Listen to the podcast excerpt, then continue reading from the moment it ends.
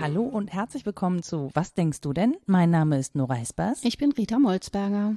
und wir müssen ernsthaft reden heute, Rita, über unsere Beziehung hier im Podcast. Ja, ähm, weil ich habe mir mal überlegt, was kostet uns das eigentlich hier? Junge, Junge, du hast aber ein Mädchen, Mädchen. Ja, Das ist einfach mal ein Einstieg. ich habe mal, ich, ich habe gedacht, komm, ich Ja, bring, ist teuer. Ich, ja, ich bring mal das Milchmädchen mit, ne? Ja. Lass mal rechnen. Ja. Ja, was kostet denn so eine Beziehung? So eine Ja. Podcast-Beziehung? Boah, wenn wir das aufrechnen, wären wir beide furchtbar unglücklich, oder? Ich ahnte, dass du das sagst. Ich dachte, wir diskutieren vielleicht noch ein bisschen. Lass mal, ja. Also, wenn man in Arbeitszeit rechnet und deine Fahrzeiten mit Gerätschaft und wenn man die Arbeit, also auch die physische und so ein, wie heißt das, einpreist? Ja, ich hatte so an Blut, Schweiß und Tränen gedacht. Da Ja. dachte ich, okay, minus Macht Blut. man ja alles gerne. Ja, wobei. Boah, ich menstruiere hier Ja, auch. Entschuldigung. Hatte ich gar nicht drüber nachgedacht. Und das ist anstrengend. Und das fließt auch in diesen, nein, stellt euch das nicht vor. Wir beenden den Satz nicht. Ähm, nein, aber es ist ja tatsächlich so, ähm, dass wir ja durchaus aus idealistischen Gründen Ja. angefangen haben. Ja, ja. Und dann fing das an, dass man auf einmal recherchieren musste, tagelang. es ist schon so, Und dass wollte. ich je nach Thema, das ich ja dann im Zweifel auch selbst vorgeschlagen habe, denke, Mhm. jetzt habe ich da drei Arbeitstage drauf verwendet. Natürlich nicht zu der Zeit, zu der ich arbeite, sondern on top irgendwie. Mhm. Ähm, aber aufgerechnet habe ich das noch nie. Ich habe immer eher das Gefühl, ich laufe hinterher und das ist noch nicht genug. Ich müsste dem mm, sehr viel mehr Zeit geben und ähm, investieren, um Ja, mal ja. bei diesem Vokabular zu bleiben. Na, endlich ne? sagt sie es. Ja, ja, genau.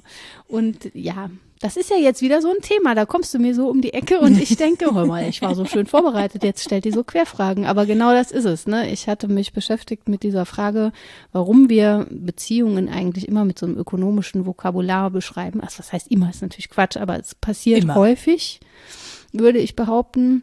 Und es passiert auch so unter der Hand, also so Dinge, die man eigentlich gar nicht mehr als so großartig besonders empfindet. Ähm, Und ja, mir fällt da ein gewisser Bruch auf. Ich bin mit einer relativ einfachen These gestartet, nämlich, dass das gar nicht sinnvoll ist, so zu denken. Also diese Frage, was kostet uns diese Podcast-Beziehung, beantwortet nicht etwas, was das Herz der Sache betrifft. Genau. Bei dieser These würde ich auch bleiben wollen. Aber die Dinge streng zu scheiden und zu sagen, das eine ist das, gebt dem Kaiser, was des Kaisers ist, und das andere ist Podcast, ähm, das stimmt auch nicht. Also ich musste mir leider selber auf die Schliche kommen und habe vorher zu einfach gedacht und jetzt vielleicht etwas komplizierter. Ich weiß nicht, ob man da mit der Sache gerechter wird. Mal gucken. Ja, ihr habt das Thema wahrscheinlich schon mitgekriegt. Es geht tatsächlich um Beziehungen, um Werte und wie wir das eigentlich formulieren. Und ich habe mir auch darüber Gedanken gemacht, dass ich so dachte, aber man kann das, also natürlich kann ich das äh, quantifizieren. Ja. Aber nur in bestimmten Teilen. Ja. Ich kann halt nicht alles daraus quantifizieren. Also ich kann ja nicht den Erkenntnisgewinn quantifizieren. Ja, was was kostet Vorher war ich drei doof und jetzt nur noch zwei. ich kann das sehr gut. ja Es sagt nur nichts aus. Genau, aber das ist ja, das ist ja das, was da so on top kommt. Ne? Was kommt da eigentlich bei rum, wenn man das, also klar kann ich irgendeine Summe X nennen und sagen, das müsste so und so honoriert werden und so für die Arbeit, die wir da reinstecken. Aber da steckt ja auch ganz viel anderes drin, was Persönliches, Austausch, mh, ne? auch uns, Ja. unsere Freundschaft Ja. steckt da auch drin. Die ist äh, dann eben auch in solchem zu bemessen, in diesem Vokabular. In Doofheit. Ich, ja, Zwei doofe. genau, zwei Doofe. Und so viele Gedanken. Ja, das, das rechnet mal durch. Ja, aber es ist ja Sterne genau zählen. das, wie du jetzt auch gesprochen hast, hast du ja genau richtig gemacht, ne? Diese Frage nach, was kommt in der Summe dabei raus, was investiert man. Ich habe mal so gesammelt, was mir eingefallen ist an Vokabular, das ich im nicht engen Freundeskreis, aber sonst schon mal gehört habe. Zum Beispiel, ach, also ein Slogan von so einer Partneragentur, habe ich letztens gesehen. Man geht dann ja auch mit anderen Augen durch die Welt. Herzklopfen oder Geld zurück. okay, weiß Bescheid. Dann sprechen Menschen regelmäßig, jetzt bin ich nicht mehr in Umkleidekabinen, aber da ging es um Dinge wie Marktwert. Ja, ich musste gerade übrigens so, dran denken, dass was für ein Krankenhaus nicht so ein guter Slogan ist. Ja, Herzklopfen oder kein.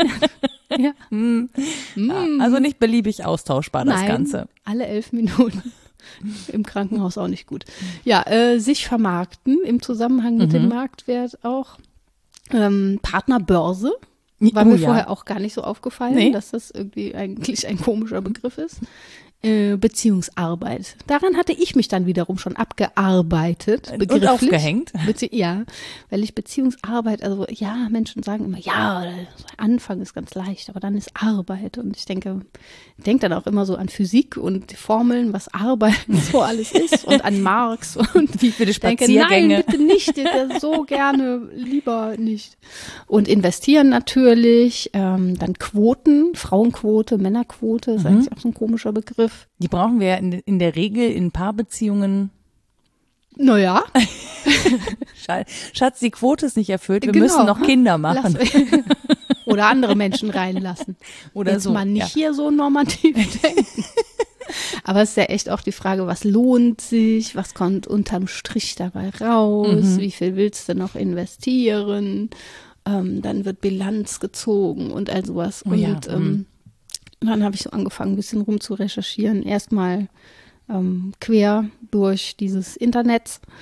Ähm, da ist mir ein schöner Satz untergekommen. Ich weiß aber nicht mehr wo, deswegen kann ich den nicht korrekt zitieren. Danach habe ich wieder angefangen, Bücher zu lesen. Das war besser. nämlich, ähm, das stand in einem Artikel, einen Artikel zitiere ich auch, im besten Fall war es da drin, nämlich, dass zum Beispiel durch das Fremdgehen eine gewisse Schattenwirtschaft entsteht. Geil, ne? Weil man ja die Verhältnisse verzerrt. So nicht, ja. Mhm. So viele Singles sind auf dem Markt. So, und dann könnte man ja so Matches aushandeln, wie viele jetzt wie zusammenkommen müssen. Und dann macht das Fremdgehen aber eine Schattenwirtschaft. Das dann- die Grauzone des Treffens, so das verzerrt dann so die, die ähm, Quoten. Kann man das ist versteuern? ja, bestimmt.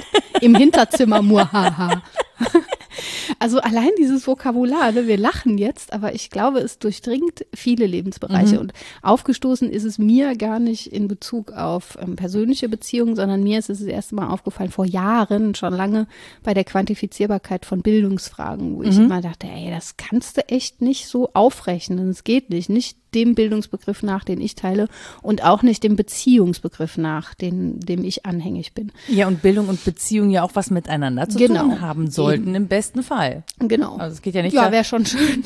Ja, aber wenn man sich das mal, also da, wo ökonomisch gerechnet wird, ne, ist ja so schon, ich stelle eine Lehrkraft, einen Lehrkörper Ja. mit EH dahin und dann äh, unterrichtet diese Person diese Kinder und wechselt in einem bestimmten Rhythmus den Klassenraum und da muss der Stoff in der Zeit und so. Ne, Ja, ne, ja, klar. Also das ist ja schon sehr getaktet. Völlig verregelt. Und natürlich gibt's da auch Stundenlöhne und ach, an der Uni kann man sich verrechnen lassen, je nachdem, wie viele Arbeiten man betreut, dass man also das aufs Deputat anrechnen lassen kann und all diese Dinge. Und die sind auch sinnvoll, da spreche ich gar nicht gegen. Es hat nur mit Bildung im engeren Sinne dann nichts zu tun.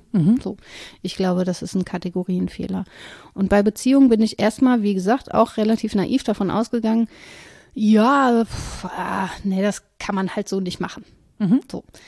Bleibe ich auch bei, wie gesagt, aber differenzierter als vorher. Denn was ja auch verkehrt rum argumentiert wäre, ist die Liebesbeziehung sozusagen als das große andere des ökonomischen Marktes zu imaginieren und zu sagen, ja, hier wird so alles verrechnet und da geht es um Äpfel und Birnen und Geld, aber in der Liebesbeziehung, da geht es doch um ganz was Das ist ja auch eine miese Falle, ne?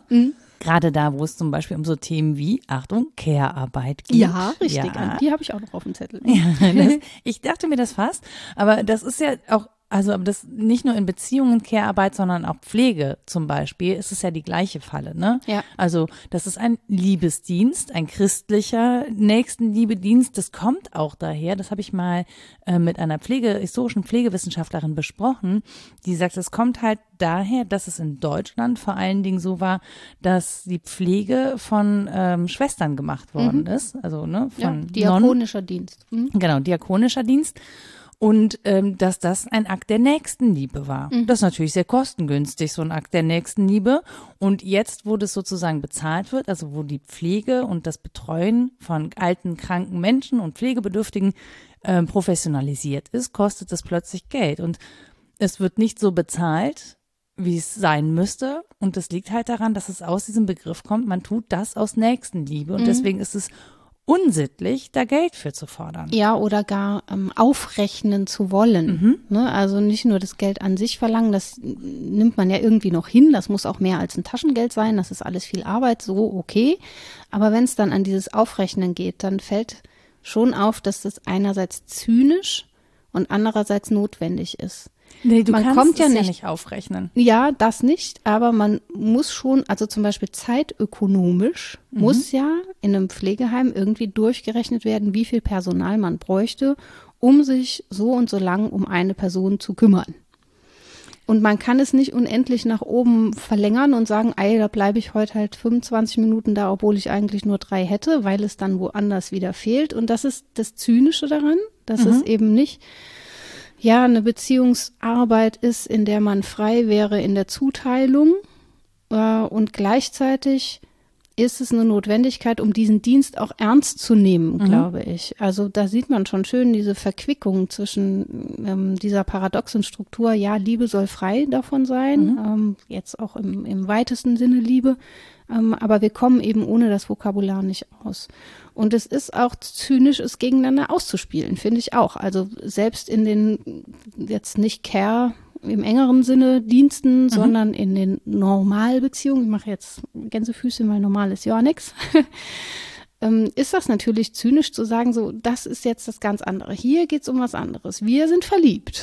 Ja? Ja, Hier geht genau. es gar nicht drum, wer wie viel macht oder so. Äh, oder gar um Machtstrukturen im engeren Sinne und ähm, um Geldwerte und so. Und wo das besonders auffällt, ist, glaube ich, ähm, da, wo soziale Unterschiede sehr deutlich markiert werden. Wobei es ja schön wäre, wenn es so wäre. Ja, also, ne, klar. wenn das sozusagen ein, ein paritätisches Geben und Nehmen wäre, das sich ergänzt, ähm, weiter wächst, äh, austauscht, wie auch immer. Da sind wir aber auch schon wieder bei Tauschbeziehungen und Bilanzierung, ne? um zu Ja. sagen, es ist auf Augenhöhe und es ist gleich viel, macht man schon wieder irgendwie eine Rechnung. Ja, ja, ich- also ich, ich, Ich hab weiß, was du gehadert mit dem, ja, ja, ich ja. habe gehadert mit dem Begriff, mir fiel aber tatsächlich auch nichts ähm, Besseres in die Finger. Ja, mies, ne? Ja, voll gemein. Weil man natürlich aber, glaube ich, auch darauf da so geprägt ist, das auch so zu benennen. Ne? Ja, genau. Und aber, also es geht natürlich nicht um einen Tausch im Sinne von, so, ich habe jetzt das gemacht Mhm. dafür, also du räumst die Spülmaschine aus und ich staubsauge. Mhm. Das ist damit ja nicht gemeint. Aber es ist schon so, dass man es dann als fairer empfindet, wenn das irgendwie unausgesprochen so in etwa passt. Na klar. Ne? Und was da immer so als Gegenfolie im Raume steht, ist, ähm, ja, großes Wort, würde ich jetzt gern mit einer Historikerin sprechen, Romantik. So. Ja. Romantik, das ist eigentlich die Gegenfolie zu einer ökonomischen Tauschbeziehung, die wir auch im Liebesleben so quasi etablieren, dann würden wir sagen, das ist ja total unromantisch. Wenn man jetzt sagt, du machst zwei Stunden Hausarbeit, ich mach zwei Stunden, wie viel ist denn Bügeln wert im Gegensatz zu? Ist ja unromantisch, Kloputzen. das aufzurechnen. ne? Und, ja, ja, genau. Oh, das kann ja sehr romantisch werden. Ich frage mich nur gerade wie.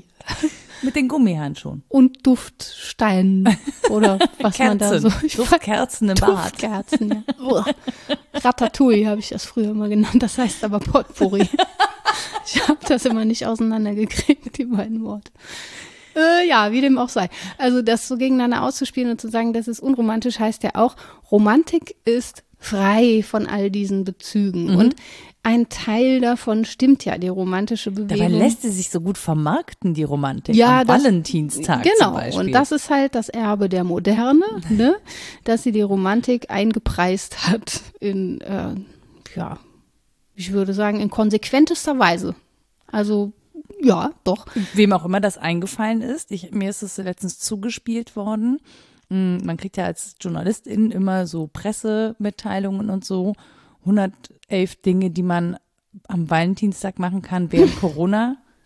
Und ich dachte nur so, ich Aus dem Fenster gucken, ich, ich habe nur aus zurückgeschrieben. dem offenen Fenster Nicht gucken. mein Thema. Ach so. mich, ich, mich hätte es auf einer äh, wissenschaftlichen Basis interessiert. Mich hat das so wirklich genau gar nicht interessiert, weil ich das so künstlich Die herbeigeführt Frage ist ja, kann man fühle. es auch an einem anderen Tag machen? Möglicherweise. Vielleicht. Jetzt bring mich nicht auf Ideen. Wow. Nicht am 14. Ich habe ja sogar die irre Idee, dass selbst wenn eine Heirat stattfindet, das nicht der schönste Tag im Leben sein muss. Nein. Abgefahrenerweise. Das ist Obwohl man selbstverständlich mehrere Jahre und mehrere tausend Euro investiert in Mehrere das Ganze. 10.000 Ach so, Euro. Entschuldigung. Ich kenne so mich kleckern. nicht so aus. ja, ja, aber muss man, dass man darüber lachen muss, ist so schlimm, oder? Weil das mittlerweile schon irgendwie als normal gilt in, für viele, die ich nicht kenne. Aber da es, es gibt schon diesen Markt und es wird zu Markte getragen, was Beziehung zu bedeuten hat. Und natürlich ist das eine Perversion des Romantikideals. Das romantische Ideal geht ganz sicher nicht davon aus, dass man so und so viel beim ersten Date ausgeben muss oder dass wer wen einladen muss und bezahlen muss, damit damit eine Beziehungsaussage gemacht wird. Andererseits wird ähm, über Geld und Tauschbeziehungen schon immer auch eine Beziehungsaussage gemacht. Aber das Witzige ist, gerade als du Markt gesagt hast, habe ich sofort an Heiratsmarkt gedacht. Siehste? Und es war ja ursprünglich, also die romantische Beziehung war ja ursprünglich Ein Störfaktor. ja, äh, Ja. ein Störfaktor und auch gar nicht vorgesehen, Ja, genau. weil sie auch unökonomisch war. Das Ja, heißt, genau. diese ganzen Beziehungsnummern, die kommen ja eigentlich aus der oder hatten lange Tradition in der Ökonomie, auch über verschiedene Kulturen hinweg. Ne? Ja. Wenn man so an Mitgiften denkt und so. Klar. Das ist interessanterweise ja, oh, jetzt hätte ich hier gerne eine Expertin sitzen oder einen Experten für genau diese Sachen. Mhm. Weil das ist ja schon spannend, ne? Also warum man eine Mitgift mitgibt, Genau. mitgiftet. Ja, EthnologInnen kennen sich damit sehr gut aus. Das ist kulturwissenschaftlich auch echt interessant, dass es ähm, fast überall zu finden ist. Und dass meistens die Töchter irgendwie bezahlt werden müssen, wird das jetzt ein Mann, die in ihren Haushalt nimmt, obwohl die ja dann, Entschuldigung, die ganze Arbeit macht. Aber gut. Was Ähm, ist die auch so viel? ja, was reden wir? Das wäre, das ist echt eine subtile Form der Rache, ne? Jetzt fress ich dem die Haare vom Kopf. Und unsere Kinder auch.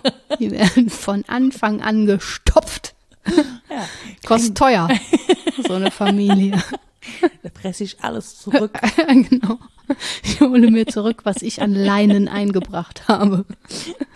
Aber ja, es ist schon, also es ist darüber hinaus wirklich kulturwissenschaftlich interessant, Total. wie das so ähm, meistens geregelt wurde und dass diese romantische Beziehung eigentlich eine Ausnahme ist. Und dass auch diese freie Wahl der Partnerschaft natürlich Erbe von ähm, Freiheitsbestrebungen ist, aber immer noch so eine Blüte auf einem sehr verzweigten Ast der ganzen Geschichte, an dem noch sehr viel andere Blüten wachsen. Und es ist so gesehen auch kein Wunder, dass sich das mischt. Also es gibt natürlich kein so ganz radikal anderes, weil es eingebunden ist in die gesellschaftlichen Strukturen.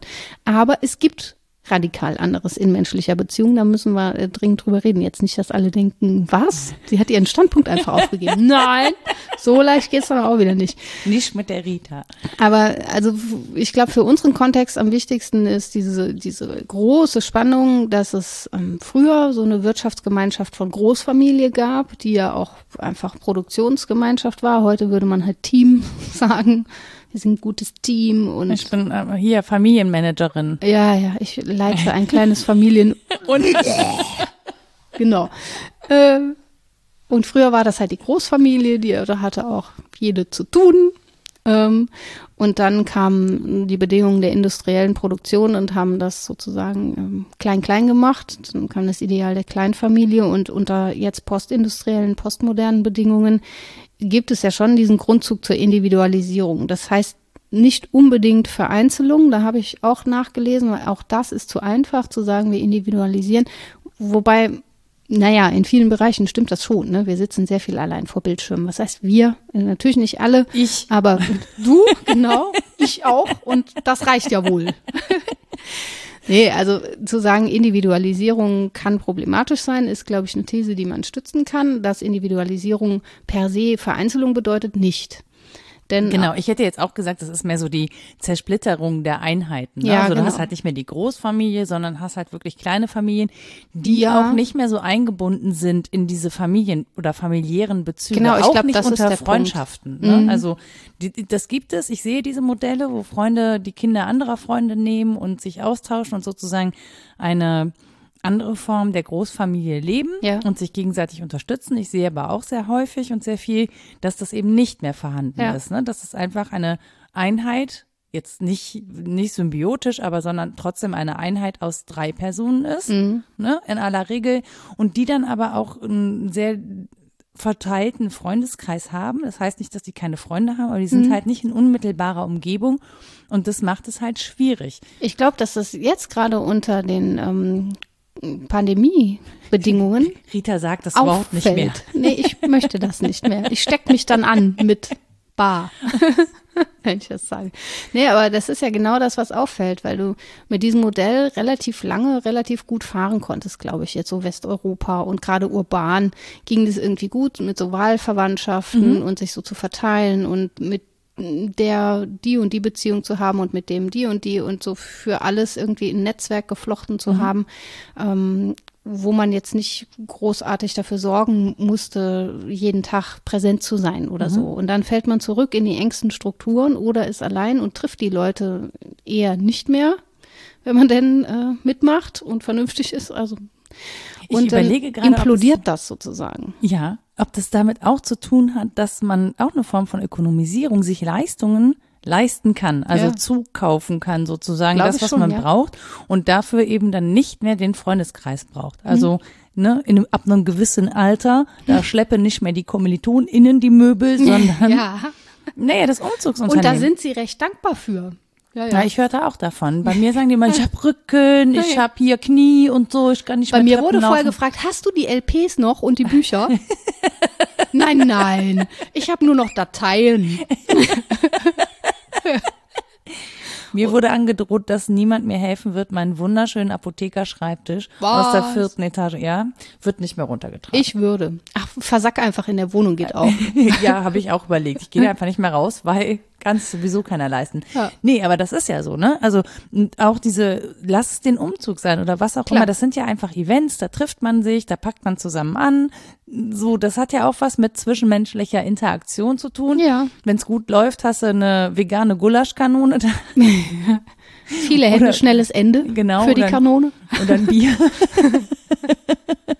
Am schlimmsten waren die. Entschuldigung, aber wenn der jetzt zuhört, ne, der mit seinen italienischen rahmengenähten Schuhen zum Umzug meines besten Freundes auftauchte und dann die Hälfte der Zeit neben dem Umzugswagen gestanden hat und geraucht hat.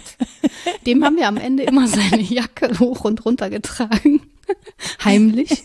Und er war ständig auf der Suche nach seiner Jacke. Das war unsere subtile Rache.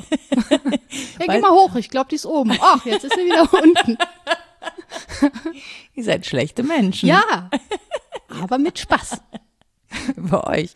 Naja, aber das ist ja, also ne, es gibt ja ganz viele solcher Events. Wenn die nicht Ja. mehr stattfinden und du kannst dir alles zukaufen, du wirst natürlich unabhängiger. Du kannst auch besser planen. Das Ja. ist ja so, ne? Wenn man Das stimmt. das, wenn nicht kommt, so ich komme um drei, ach nee, wird doch Viertel nach drei, oh, jetzt ist halb vier. Das ist ja was anderes, wobei das nicht zwingend anders sein muss, wenn man um Mm, DienstleisterInnen hat, aber gut. Ja, Aber, aber, bei einem Freund hättest du, wärst du halt sauer, bei dem Dienstleister Mhm. bist du auch sauer, aber kannst halt, hast, stehst in einer anderen Beziehung und sagst ja dann, und bezahlst dann die halbe Stunde nicht oder richtig, Sackiges. und das sagt man ja dann auch ganz gerne, ne? Und das ist ja das Schöne, da dass man zahle das, ich nicht für. ja, Sag ich nie, traue ich mich nie. Aber ja, aber ja, Es, es gibt ja Menschen, die machen das, ne? Ja, das. Diesen Service habe ich nicht bekommen, da zahle ich nicht für. Das kannst du in der Freunde, Freundschaft nicht machen. Ihr habt dem jetzt die Jacke, aber ihr könnt ja nicht, da könnt ihr ja nicht hingehen und sagen, ja, da, da kriegst du aber einen Gulasch weniger so, jetzt. die Jacke ist weg. Kannst du jetzt mal gucken.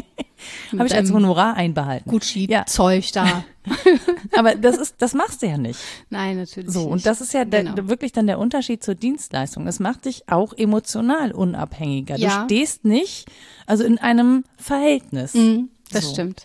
Ähm, gleichwohl steht man ja zu seinen Mitmenschen immer in einem Verhältnis. Das übersieht man dann ganz schlimm. gerne. Ätzend, ne?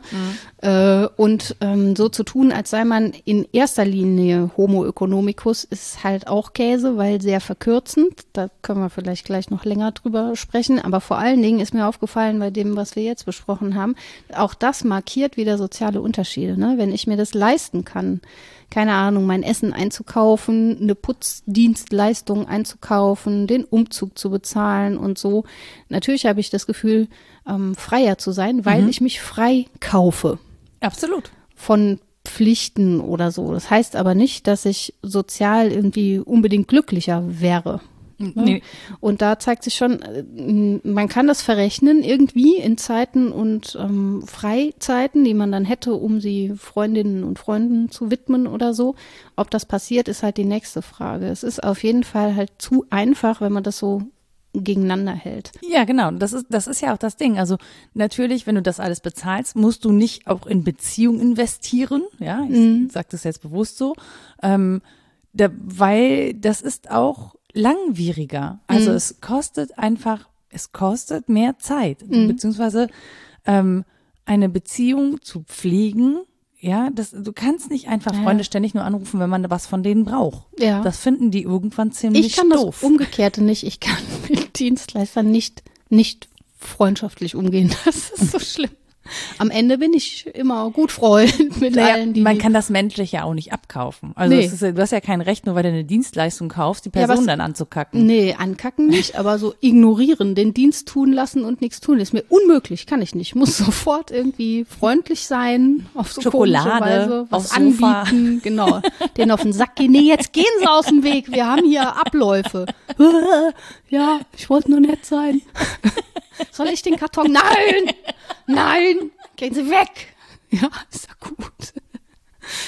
Ah, puh. Ist völlig unökonomisch, was du machst, Rita. Ja, Hör aber ich habe ganz viele freundliche Putzleute kennengelernt, mit denen ich zum Teil noch äh, echt ganz gut verbandelt bin, so, weil ich das nicht kann. Ich muss mit denen sprechen und fragen, na, wer bist du denn so? ich weiß auch nicht, warum das blöde Rheinland ist wahrscheinlich schuld, wo man immer so von rechts ins Gespräch einbiegt und dann zack ist man auf der Autobahn und kann nicht mehr weg. Aber manchmal habe ich mir das schon gewünscht, dass ich das klarer unterscheiden könnte und irgendwie sagen würde, okay, da ist jetzt jemand, den bezahle ich für eine Dienstleistung, hier, nimm die Kohle, geh mir nicht auf die Nerven, sprich am besten gar nicht mit mir. Das würde gut funktionieren, so bin ich leider nicht. Aber Es kommt drauf an, wie sehr man mich in dieser, also in der Beziehung, die Mhm. man da führen möchte im Zweifel, vereinnahmt. Ja, ja. So, das ist so Ja, ein, dann werde das kann ich auch ja, überhaupt genau, nicht das kann ich überhaupt nicht vertragen. Und dann ist mir lieber, ich kann jemanden dienstleistungsmäßig Ja, ja. so. Ich kann das nur nicht von vorne weg. Ich kann mich dann Nee. distanzieren ab einem gewissen Punkt. Dann wird's auch immer doof und hässlich. Immer dooferer. Weil ich den äh, Prozess gegangen bin. Ich kann es irgendwie nicht gut von Anfang Mhm. an. Aber das muss ja die HörerInnen jetzt nicht in meinem Psychogramm, muss euch nicht interessieren. Ich hoffe, ihr habt mitgeschrieben. Ich glaube, es liegt wirklich daran, dass ich diese Homo economicus These mit Leib, Seele und all meinen Elementarteilchen ablehne. Jedenfalls ihre verkürzte Form. Natürlich handeln wir ökonomisch, natürlich gucken wir nach unserem eigenen Nutzen in vielen Dingen, aber es ist eine extreme Verkürzung menschlichen Zusammenseins, wenn man es subsumiert unter diese These, weil noch so viel anderes gleichzeitig passiert. Ja, und weil ich finde, dass da manchmal so ein blöder Druck aufgebaut wird, wenn man versucht, bestimmte Sachen zu verrechnen. Also, ne, es gibt ja Menschen, die sind einfach aus welchen Gründen auch immer, benötigen die Hilfe und Unterstützung. So, dann kann man sich dafür entscheiden, diese Hilfe zu leisten und diese Unterstützung. Und zwar ohne, dass man anfängt zu rechnen. Also ohne, dass man Ja. sagt, ja, ich mache das jetzt, damit ich irgendwann später, dann habe ich dann ein Guthaben oder so hinterlegt. Und, und das, glaube ich, ist Vielleicht total, noch nach dem Tod.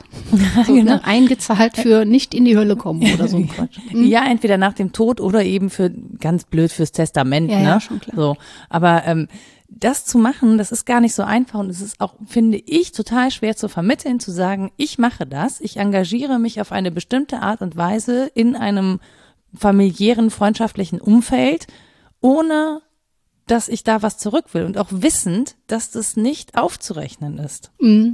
Ja, was einem dann gerne vorgeworfen wird, das ist auch wieder eine Parallele zur Bildung, ist, du kannst zwar behaupten, das sei ohne Kalkül, aber irgendwie lohnt es sich für dich ja doch. Dann sagt man immer gerne, ne, These vom erweiterten Egoismus, das ist gar kein Altruismus, du machst das, weil du was davon hast und so frei von Kosten-Nutzen ist es ja dann doch nicht.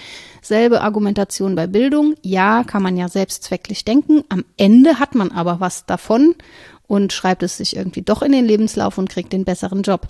Die Frage ist ja, mit welchem Ziel ich starte sozusagen. Genau, Also ob ja. ich sage, ich will was davon oder jetzt mal gucken, mir ist erstmal die Handlung wichtig.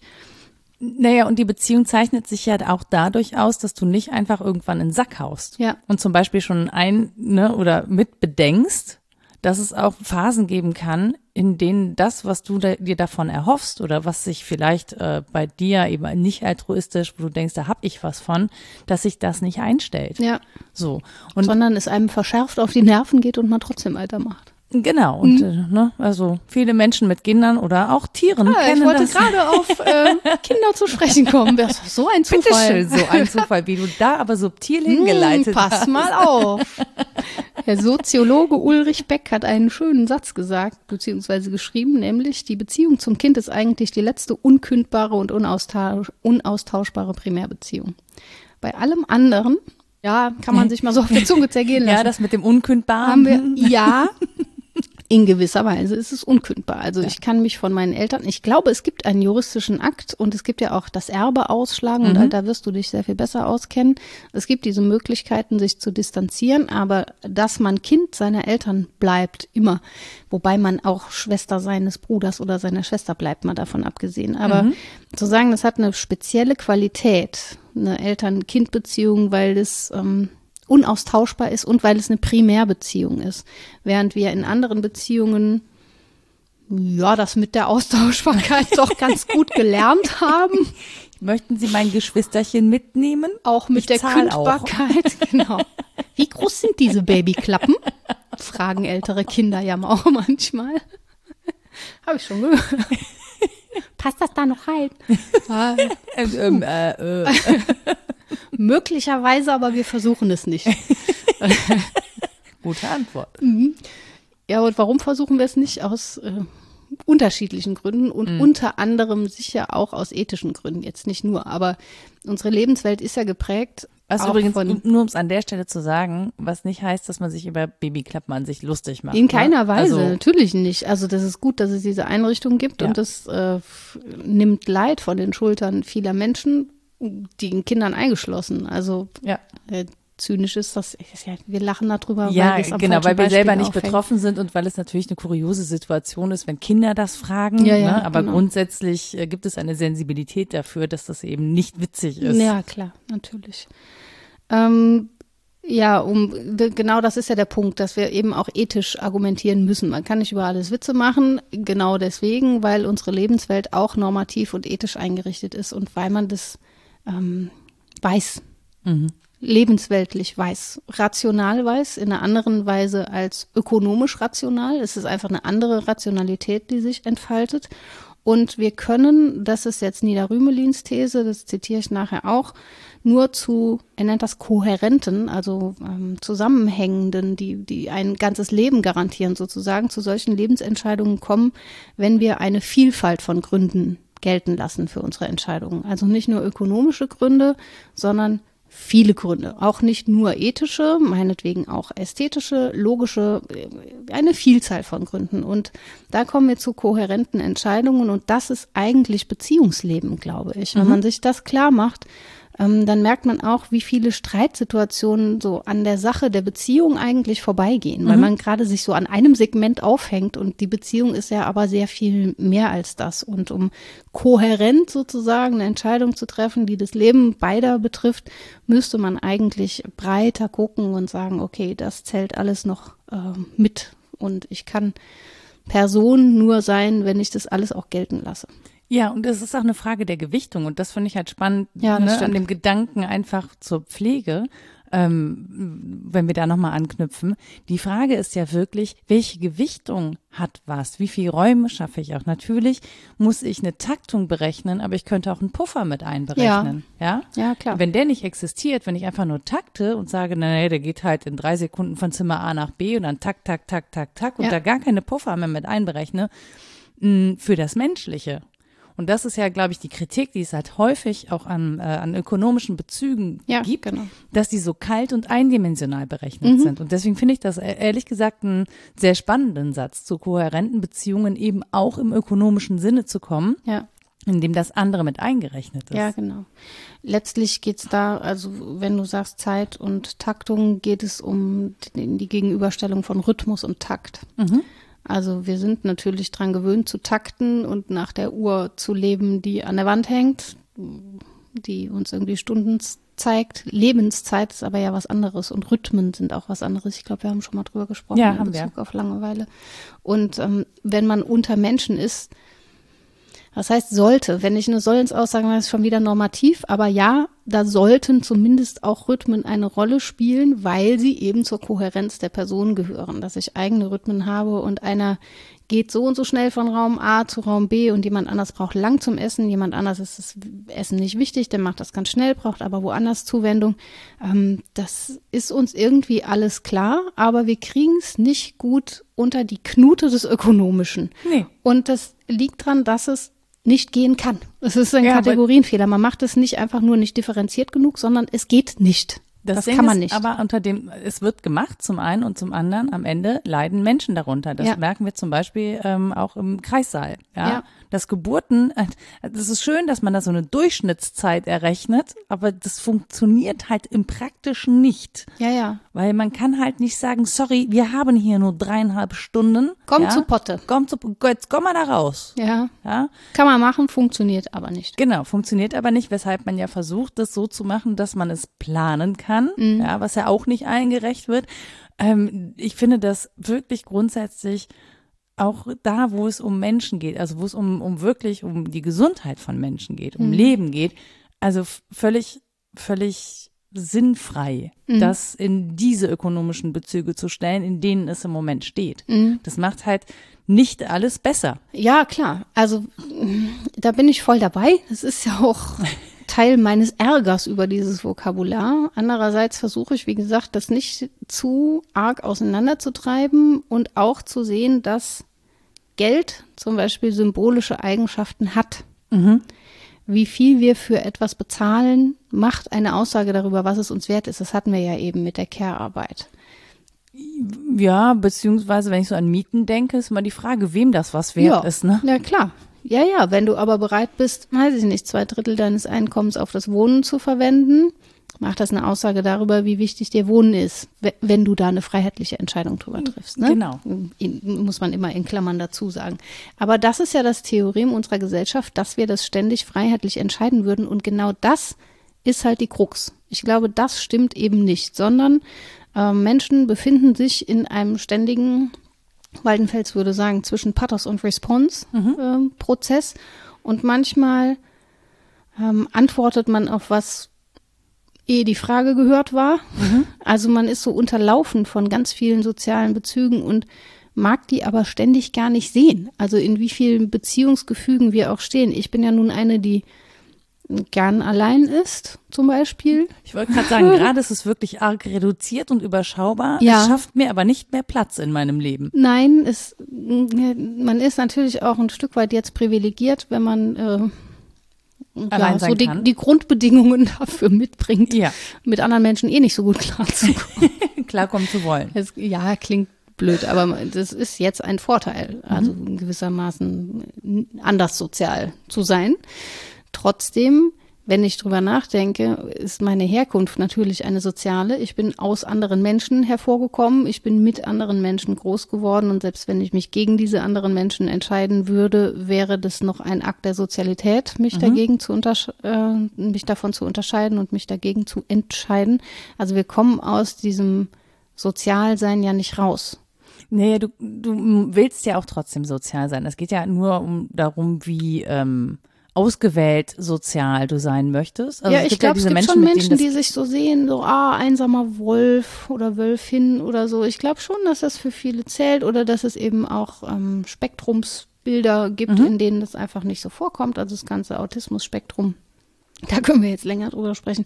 Aber da gibt es natürlich ähm, Nischen, in denen man gar nicht unbedingt so freudig erregt ist, jetzt viele andere zu treffen. Nee, nicht viele, aber das, also Und ausgewählte Beziehungen Ja, gibt es ja dann doch. ja. Die gibt es halt auch, wenn ich sie kündige. Auch wenn ich sage, das lässt sich ja gut vorstellen. Ich möchte als Eremitin leben. Lass mich in Ruhe. Ich brauche nur eine Hütte irgendwo im Wald. Das gibt's ja schon auch. Und ich möchte möglichst wenig Kontakt. Selbst das ist eine soziale Aussage. Und das Leben bis dahin ist auch gewachsen auf einem Berg von Sozialität, den man halt nicht nur ökonomisch verrechnen kann. Also ich glaube nicht, dass man da mit einem Kosten-Nutzen-Kalkül weit kommt. Wie viel haben mir die Menschen bisher gebracht? Und äh, das hat mir alles gar nichts gebracht. Da will ich lieber die einsame Hütte.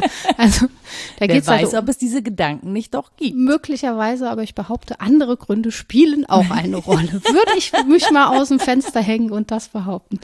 Ja, wenn wir jetzt eine Eremitin oder einen Eremiten, ach nee. Ja, Ja. versuch mal. Ja, Ist aber auch schwierig. Per Vielleicht Zoom jetzt- vielleicht. Ja, die, ja, doch per Zoom. Per Zoom finde ich geht. Ja. Person per Zoom. Die, genau, die Antenne im Wald. Ja, geht alles. Un, un, un, ungefragt. Ich habe ihnen eine Antenne vor die Hütte gestellt, damit sie mit uns zoomen können. Sie müssen nur dagegen anschweigen. Wir hören das dann. Nein, aber natürlich hast du, wenn du, ähm, wobei ich auch nicht losgelöst von Kontakten bin. Ich glaube, ich brauche nicht so viele physische Kontakte, Hm. so und komme ganz gut über das Digitale, über die Runden. Hm. Mm, Aber natürlich brauche ich Kontakte und natürlich brauche ich Austausch. Ja, und die Dinge sind auch von Menschen gemacht. Alles, was ich anfasse, äh, ist. Jetzt sag das doch nicht Mensch, so. ja, ich lasse sofort dieses Glas. was? Was? Das haben Menschen gemacht. Bitte. Wahrscheinlich, oder die Maschinen dafür gebaut. Jetzt sag bloß, an manchen Dingen sind auch noch Tiere beteiligt. Möglicherweise. Du liebes bisschen. Ja, ja. Aber das sind auch so Dinge, die man sich nicht klar macht. Was ist, ne? Wenn das Ja. alles das Leid der Welt mal rausschreien würde, was die Dinge so gesehen haben, puh, das wäre laut. Ja, also äh, um die Brücke zu schlagen von der Eremitin, die in die Antenne schweigt, zu unserem eigenen Menschenbild, weil ich glaube, es ist nicht so weit voneinander weg. Wir gucken nicht so gerne auf unsere Abhängigkeiten. Wir Nee. gucken nicht so gerne auf unsere pathische Grundstruktur, wo wir was erleiden, wo wir ähm, nicht Herrinnen unseres Daseins sind und so. Das kommt einem alles irgendwie vor. Ja, da ist man dann so hilflos, das ist nicht schön. Ähm, und abhängig. Ja. Also diese Abhängigkeit, also mich machen ja diese Abhängigkeiten wahnsinnig. ja, Dieses, warum? Ähm, dieses dieses Auf, Aufrechnen macht mich wahnsinnig, ich, weil ich so nicht bin. Also ich rechne nicht Sachen auf in so, ich mache jetzt das für dich, dafür machst du das für mich, mir ist das aber gar nicht so viel wert, deswegen solltest du lieber was anderes machen, weil mir das mehr wert ist. Und sozusagen dieses ähm, Ansammeln von so, ich habe jetzt diese Handreichung gemacht, dann erwarte ich zum Beispiel von dir diese andere Handreichung, du weißt nichts von der Erwartung, ja, tust dann einen Gefallen, der kommt aber gar nicht so gut an, weil man das gar nicht wollte und so. Das ist so, das ist ja auch Kommunikation, ne? Auch Ja, diese klar. Handreichungen sind ja eine Art von Kommunikation und das ist so krass störanfällig und ich habe dann immer das Gefühl, ich muss so häufig raten, was ein Gegenüber möchte, liege damit sehr oft falsch. Die sagen es einem aber auch nie direkt, weil sie denken, man könne Ja, ihre komm ich sozialen heute- Codes lesen. Komme ich heute mit so einem gefehlt. mit so einem Nougat-Ring an? Ja, sagt die Rita, ich hatte mich so gefreut, dass du den gegessen hast. Ja, so.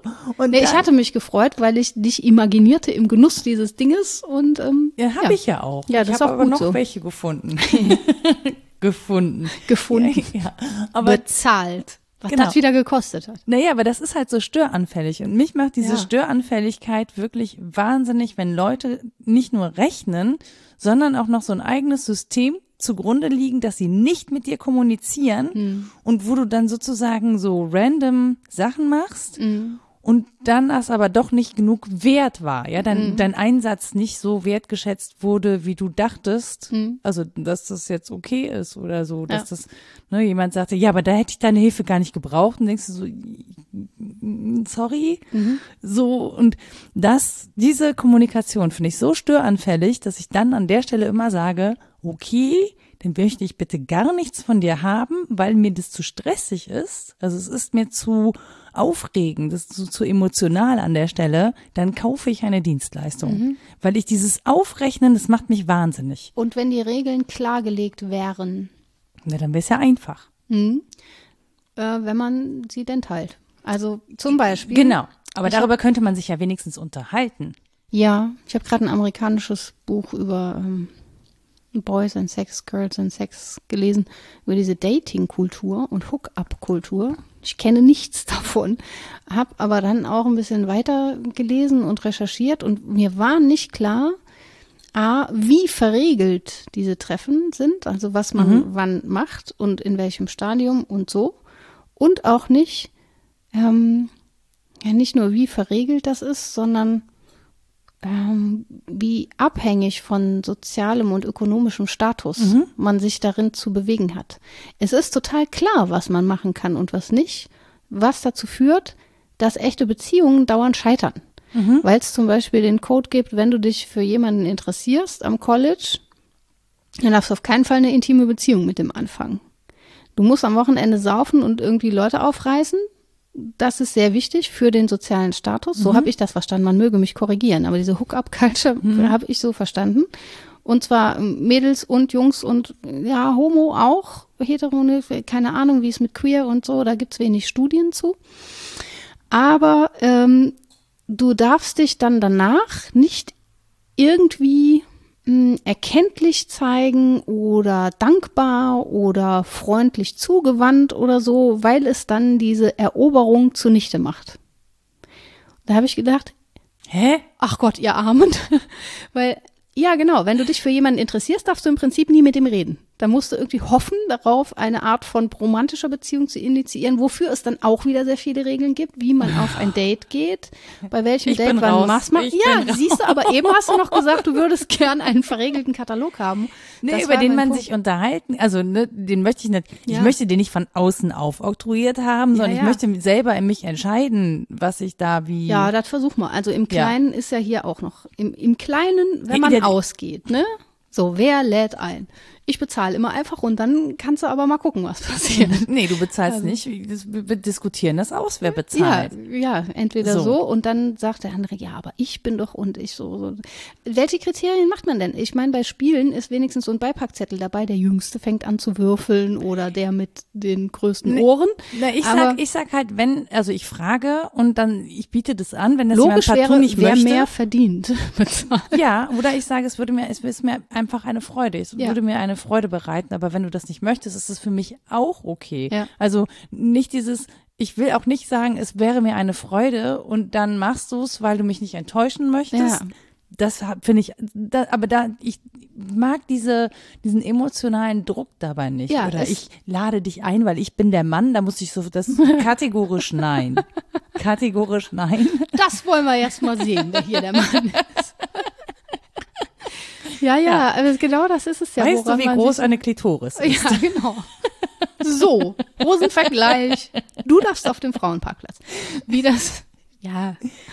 Aber genau das ist es ja, ne? Das, dann haben wir irgendwie Verregelungen, uns aber qua Individualismus dagegen entschieden. Ich möchte sagen, zum Glück, also zum Teil zum Glück, weil Traditionen natürlich auch was sind, woran man sich sehr schön festhalten Ja, kann. wobei und so. diese App-Kultur, App und Dating, das sind ja auch im Prinzip Regeln, ne? Ja, Swipe das ist left, was, was swipe right, swipe, keine Ahnung was. Ja, die kenne ich halt gar nicht, aber darüber wüsste ich auch echt mal gern Bescheid. Ja, ich scheitere daran, weil ich die Regeln nicht kenne. Und dann machst du einfach, oder was? Ja, und dann sind die Leute völlig Verrückt. irritiert, weil ich nicht das mache, was sie erwarten, was ich machen Ey, du würde. musst mal dieses Buch über amerikanische Datingkultur. Wahrscheinlich sind wir soweit, das auch in etwa so zu machen. Ja, ne? aber ich kenne ich kenn ja auch schon die Regeln nicht, die äh, sozusagen, wie ich mich als Frau zu verhalten Regeln habe. der Anbahnung. Es gibt genau. Soll ich mal meine geheime Nee, auch im, Regel der beruflichen, auch im beruflichen Kontext, wo es ja eigentlich gar keine Rolle spielen sollte, weil es da ja um Kompetenzen geht, gibt Ja. es ja auch geschlechtszugeschriebene Regeln, wie du dich zu verhalten Ja, hast. stimmt. Da ich die ja schon ignoriere, oft, Ja. War ich immer sehr dankbar, wenn mein Kollegium das mit ignorierte und sagte, an unserem Lehrstuhl arbeiten nur Männer.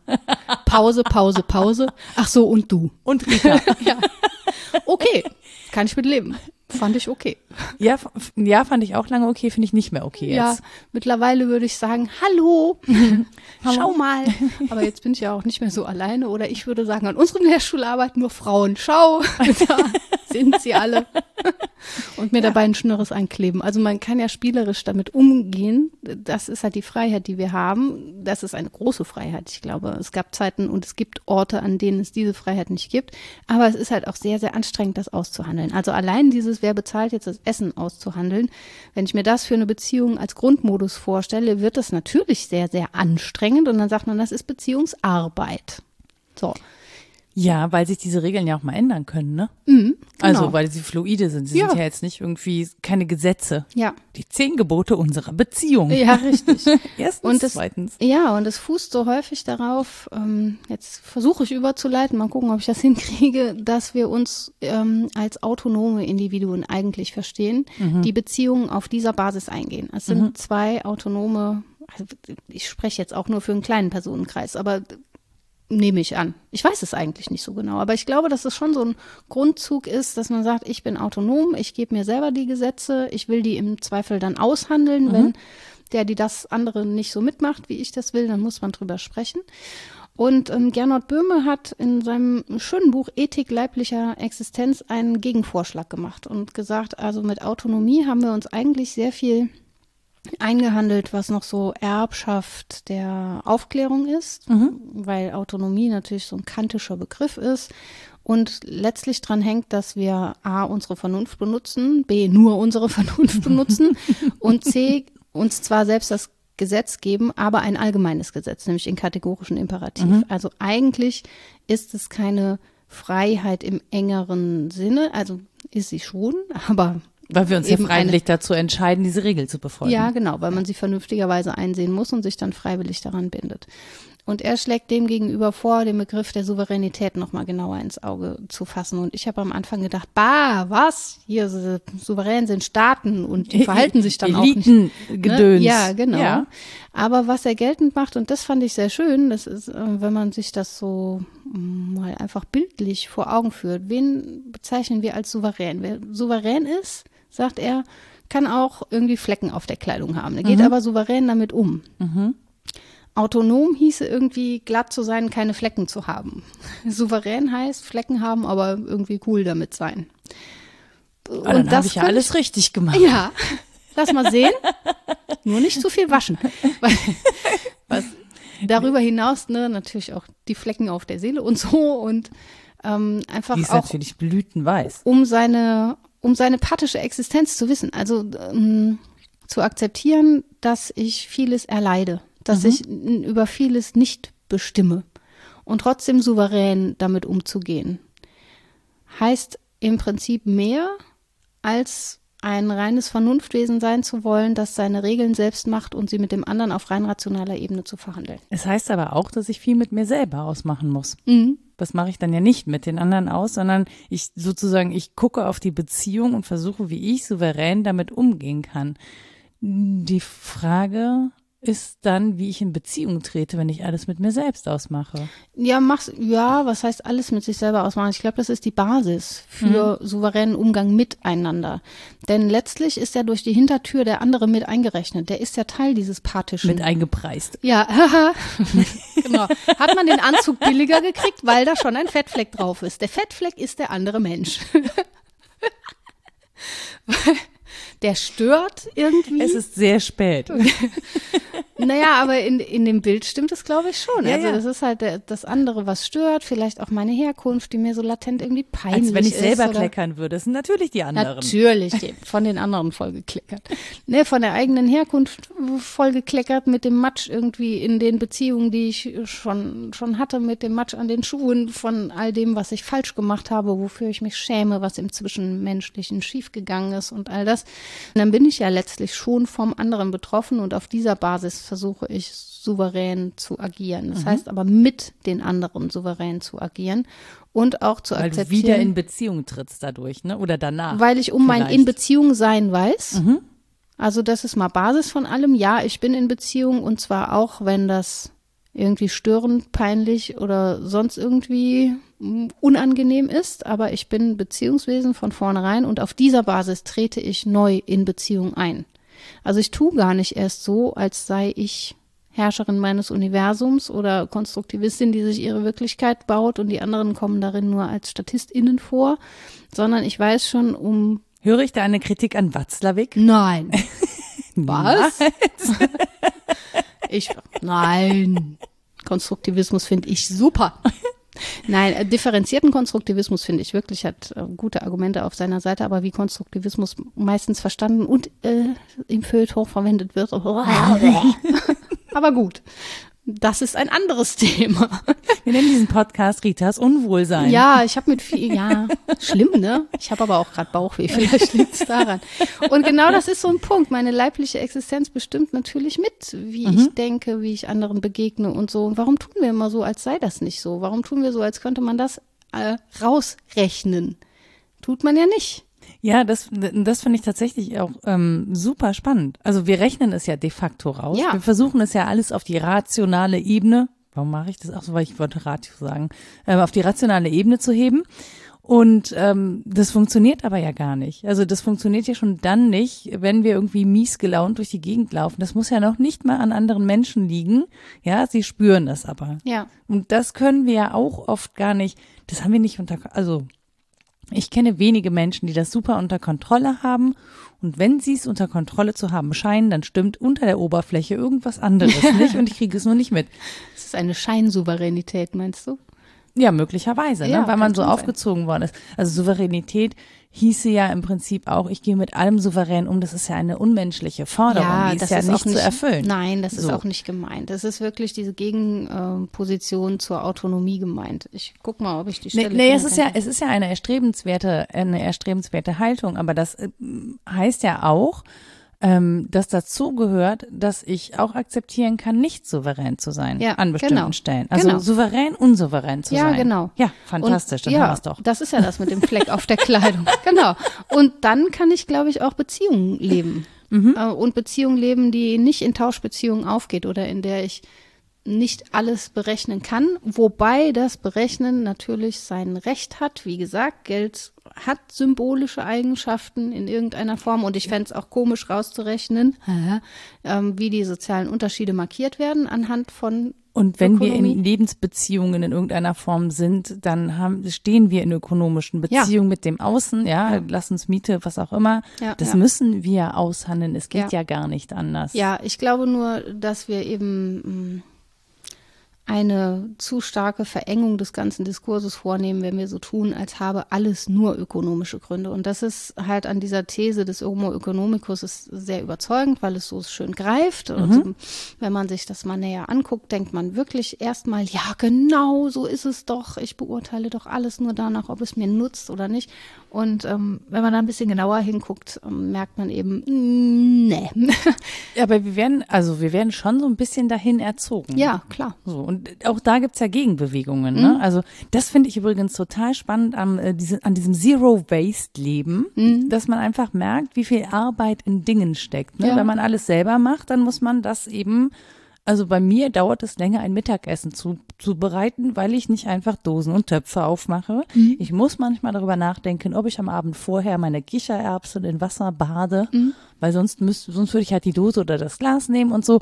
Also ähm, das setzt sich, finde ich, schon wieder ein bisschen intensiver mit dem in Beziehung, was um dich herum passiert, ja. was Arbeit bedeutet, was du machen musst, wo du auch ähm, ökonomischer handeln könntest, ja. ja, aber im Zweifel dann irgendwo anders den Preis zahlst. Mhm. Und das sind eben auch wieder Preise. Den Preis zahlen. Naja, ja, ja aber ja, das sind ja Preise, die, die wir gar nicht so bemessen können. Also die, die äh, Klimaveränderung, ja, das können, wie willst du das einpreisen? Ja, wie klar. willst du sagen, was kostet das? Ja, klar. Und wenn wir das mal, das ist jetzt ein ganz, das ist jetzt ein kleiner Sprung, mh, hm, aber wenn wir am Ende sozusagen drauf gucken, preisen wir sozusagen ähm, Wohlergehen von Menschen mit ein bis hin zu Menschenleben. Ja, klar.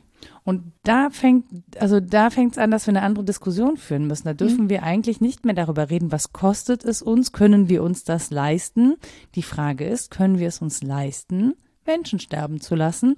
Und Die Rechnung Ja. würde ich gerne sehen. Ja, das oder müssen wir überhaupt in dieser Kategorie von sich leisten sprechen? Und was bedeutet das auch? Also Wert beimessen ist eben mehr als irgendwie eine Bilanz zu ziehen. Das Ja, ich glaube, das liegt aber daran, mit wem wir darüber diskutieren. ja, ja, ja, das Ja. stimmt, weil Humankapital ist nun mal auch so ein Wort. Ja, aber das, was zum Beispiel auch maßgeblich dazu beiträgt, dass es eben zu diesen Umweltverschmutzungen und so, ne, das sind ja, also wir sagen, das ist die Industrie, das stimmt natürlich auch nicht. Ja, die Industrie, das ist dann das radikal andere vom Menschlichen. Ne? Das sind Genau. so Maschinen, die Ja, ja, keine ist- Ahnung, wo die herkommen Ja, und wer aber- die bedient. Genau, und dann können wir sagen, das ist Wirtschaft, die Ja. Industrie, das ist Wirtschaft, dann sind wir in wirtschaftlichen Bezügen und damit müssen wir handeln. Ja. Also das heißt, wir müssen mit diesen Interessen handeln, die aber ja eigentlich Menscheninteressen sind. Ja, genau. Und ich finde, da muss dieses diese Abstraktionsebene eigentlich wieder raus aus Beziehung. Ja, ich glaube eben, dass das, ähm, wie du schon sagst, uns besonders auch heute ausmacht, dass wir die ökonomische, die ökonomische Sprechweise auf alles übertragen und damit eigentlich an beiden Enden des Spektrums was falsch machen. Wir verengen zu sehr, indem wir da alles unter die Knute der Ökonomie packen. Und wir werden auch der Ökonomie nicht gerecht, weil wir dann gegen sie rebellieren und sagen, die ist das radikal andere, die muss hier draußen bleiben. Also es ist auf zweierlei Weise falsch, weil sie uns natürlich in bestimmter Weise betrifft und zwar in allen Lebenslagen betrifft, äh, weil Leben eben auch Wirtschaften heißt. Wir leben in Beziehung mit Ökonomie und Wirtschaft. Oh Gott, ist Ja. das schrecklich. Ja, genau, das, da wird man ganz nervös. Na ne? toll, Rita, jetzt kann ich nicht mehr schlafen. Schöne antikapitalistische Haltung schon wieder in eckige Klammern gesetzt. Ich werde von Mies. rauchenden Schloten träumen. Na, ja, Abgeholzte Regenwälder. Ja, ist alles, ich sag ja, die Dinge um uns rum, die nicht schreien, aber die, Die sie's schreien auch, wir täten. hören sie nur nicht. ja, genau, Ja. ist glaube ich wirklich so. Und da tun wir der Ökonomie eben doppelt keinen, ähm, keinen ha, Liebesdienst mit und den Beziehungen aber auch nicht. Ja. Es wäre halt viel gewonnen, wenn wir im Diskurs da klarer würden und sagen würden, okay, was beschreiben wir mit welchem Vokabular? Was ist Ökonomie im engeren Sinne? Was bedeutet ähm, eine Kalkulation? Wo ist das sinnvoll und wo ist es aber auch unangebracht? Und wo sind nicht Mehrwerte, wie zum Beispiel Bildung oder Beziehung oder Care? Das ist nicht nur ein Mehrwert, sondern es ist etwas anderes. Wir können es mit anderen Maßstäben besser fassen als mit den rein ökonomischen. Aber welche würden wir denn da anlegen? Also ich habe mit diesem Theorem von Pathos und Response kommt man relativ weit, würde ich sagen, wenn man über Beziehungen spricht und auch über über Care. Also Pathos heißt ja letztlich das, was ich erleide, äh, leiden, sich helfen lassen. Böhme würde sagen, wenn ich die Ethik leiblicher Existenz ähm, mit auf dem Schirm habe bei diesen Gedanken, dann kann ich mir auch besser helfen lassen, weil ich mich davon löse, eigentlich ähm, unkörperlich zu sein oder niemals Hilfe zu brauchen, sondern weil ich in diesem Sinne souverän bin, dass ich sowieso schon immer andere brauche.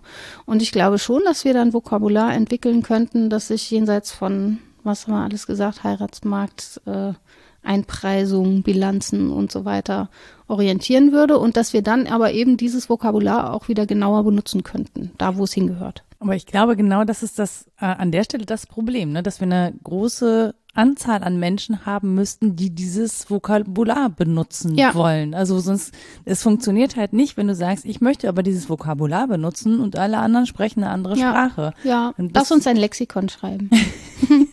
nee, ja, wirklich. Also, Ja. Es, also viele Begriffe sind uns, ach, enteignet klingt auch schon wieder falsch, aber sind uns so aus den Händen geschlagen, weil wir damit ein alteuropäisches, weißes, ausgrenzendes Denken anschließen, vermeintlich. Sie sind aber noch wichtig und ich würde sie gerne unter diversen Bedingungen zurückgewinnen. Also zu sprechen von Autonomie meinetwegen und nicht nur Kant zu meinen, sondern, weiß ich nicht, drüber nachzudenken, welche Freiheitsbegriffe wir denn heute veranschlagen würden und wie wir alle damit wirklich alle meinen würden, nicht nur theoretisch, sondern möglicherweise auch politisch und praktisch und so. Also ich glaube, wir tun uns keinen Gefallen, wenn wir uns die Begriffe wegnehmen lassen oder auch äh, Beziehung irgendwie als sowas, naja, das ist sowas, worüber Frauen abends bei einem Prosecco reden. Äh, mhm. Das ist Unsinn. Also es ist ein philosophisch strenger Begriff, den man fassen kann und mit dem man hantieren sollte oder so. Ähm, und sich das wegnehmen zu lassen, das finde ich falsch. Das Aber Rita, wir hatten das doch. Frauen reden über intersoziale Beziehungen, ja, ja. Männer reden über Wirtschaftsbeziehungen. Ja, ja. Jetzt sieh das doch endlich mal ein. Ja, ich sehe das. Ja. Ich gehe auch in die Wirtschaft, wenn sie wieder öffnet. Ich muss auch genau gerade daran denken. Ah. Ich habe hab gerade so einen Bierdurst plötzlich. Ja, lass uns Schluss machen. Wir haben Ingwertee. Gilt das auch? Ja, ja. Wir, sa wir sagen einfach nicht, dass wir ein Schlückchen haben wir nicht. Ich habe keins. Nee, ich weiß. Es tut mir das, leid. Ja, es ist ein bisschen tragisch hier. Darf man eigentlich, ja, ich weiß. Das ist aber kalt Es ist so freudlos hier zu sein. Wir haben, Entschuldigung, wir haben ja Schokolade. Ja, richtig. Aber hallo. So. So. Bier und Schokolade. Und eine Literaturliste. Genau, die haben wir auch. So. Äh, in alphabetischer Reihenfolge. Und ich möchte an dieser Stelle ausnahmsweise einmal eine Sache betonen. Ich zitiere all das, was ich zu zitieren habe, so nach bestem Wissen und Gewissen. Das heißt nicht, das muss man eigentlich nicht dabei sagen, aber es ist mir hier wichtig, dass ich mit all dem konform gehe oder das gut finde, was mhm. ich da gelesen habe. Selbstverständlich nicht. Ich sage das, weil mir StudentInnen immer öfter gesagt haben, was? Ja, wir wussten gar nicht, dass sie das und das. Und dann sage ich mal, was? Sie müssen alles lesen. Sie müssen Mein Kampf lesen und die Bibel, um das alles zu verstehen. Also, mhm. nee, wirklich. Und da geht es jetzt nicht darum, was ich schön finde oder so, sondern es geht darum, mich dem Thema zu nähern. So, Jens Bergmann, der Preis der Liebe in einem Wirtschaftsmagazin ist äh, online abrufbar. Überraschend. Mhm. Gernot Böhme habe ich zitiert, Ethik leiblicher Existenz, äh, das Kapitel Souveränität und die Ethik des Pathischen, ist relativ am Ende des Buches. Michelle Welbeck, Ausweitung der Kampfzone, ist eine, habe ich mich dran erinnert. Junge, Junge, das war. Ich habe ein Wellbeck-Buch gelesen und war wirklich, dachte, das ist ein Desaster. Puh. Ja, ja, anstrengend. Darf man dann denken, ist aber durchaus eine literarische Illustration all dessen, was wir hier kritisiert haben. naja. Eva Illus, der Konsum der Romantik, um diesen Begriff der Romantik ins Feld zu holen, besser als ich es getan habe.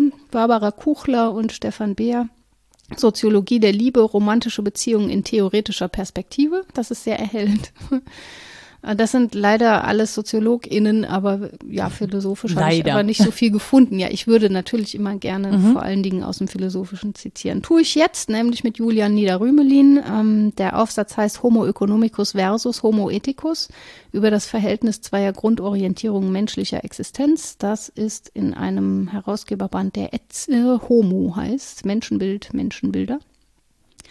Und Christine Wimbauer, Geld und Liebe zur symbolischen Bedeutung von Geld in Paarbeziehungen. Ist nicht ganz leicht zu lesen, ist sehr akademisch, ähm, weil ich glaube, ihre Dissertation, aber erhellend. Kann ich empfehlen.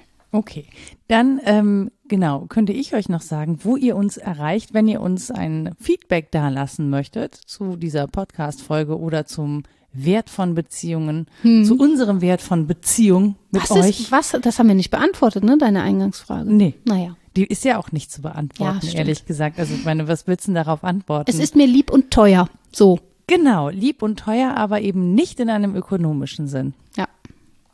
Genau. Also ihr könnt uns erreichen unter rita etwas denkst du denn.de oder nora etwas denkst du denn.de. Da haben wir übrigens eine Mail hinbekommen. Das habe ich heute natürlich, ist mir gerade eingefallen, nachdem du die Literaturliste äh, vorgelesen hattest. Wir mögen doch in Zukunft mal drüber nachdenken und wir machen es manchmal, am Ende ein Fazit zu ziehen Mhm. Ähm, Ach gut, gute ja, Idee. Ich ja. finde das auch, ich finde das eine hervorragende Idee. Ich weiß so nicht, ob man. Mal gucken, ob es uns gelingt. ja, ob man bei allem immer so ein Fazit ziehen kann, weil wir ja doch auch oft in losen Enden denken, also in, mhm. in Gedankenanregungen. Aber trotz allem danke für diesen Hinweis. Ich habe es mal wieder. Und diesmal hatten wir aber auch eins, nämlich, dass wir zumindest versuchen wollen, unser Vokabular genau auf das auszurichten, was wir eigentlich sagen wollen. Wir wollten ein Buch schreiben. Ja, richtig. vielen Dank, vielen Dank für diesen Tipp. Mm. Ihr müsst es dann lesen. Viel Spaß dabei. Nein, also ähm, wo uns da jemand drauf festlegt, wir haben auch einen Twitter-Account unter wddd-podcast. Ihr findet uns auf einer Facebook-Seite noch ist sie da, also folgt uns, wenn ihr möchtet. Mhm. Und ihr könnt uns natürlich da finden, wo ihr überall so Podcasts hört. Und da freuen wir uns, wenn ihr diesen Podcast, Rita rollt schon mit den Augen, Nein. bewertet. Was? Jetzt schon. Ja. es ist, nein, ich kann das, ich finde es hoch anerkennenswert, dass du all das tust. So. Nee, ich tue das, ich rufe dazu auf, dass es, ähm, Ja, genau. aber du betreust das ja und so. Und das ist Arbeit und, ja. Ja, unbezahlbar. Ja, Nein, das, wir machen es wirklich gerne. Ihr müsst es natürlich nicht bezahlen, aber wir freuen uns natürlich, wenn ihr da eine Bewertung hinterlasst und wenn die dann positiv ist, dann äh, machen wir ein kleines Freudentänzchen. Davon gibt es keine Videos auf TikTok, also macht euch keine Sorgen. und das ist gut für euch. Das ist gut für uns alle. Und ansonsten wünschen wir euch eine gute Zeit. Bleibt, ähm, ja, was sagt man jetzt gerade eigentlich? Bleibt in Beziehung Ja. zu was auch immer, wem auch immer. Und zu euch selbst. Wollte ich gerade sagen, mit euch selbst. Äh, Probiert das mit dieser Souveränität doch mal aus. Ja, schön im Lockdown. Ich, ja, nee, ich, ja, kann man ja. Hat Ja, man ja klar. auch Zeit drüber nachzudenken. Äh, Ich übe das täglich auch weiter und ähm, würde sagen, bis zum nächsten Mal. Gucken, wie weit wir dann gekommen sind. Tschüss. Tschö.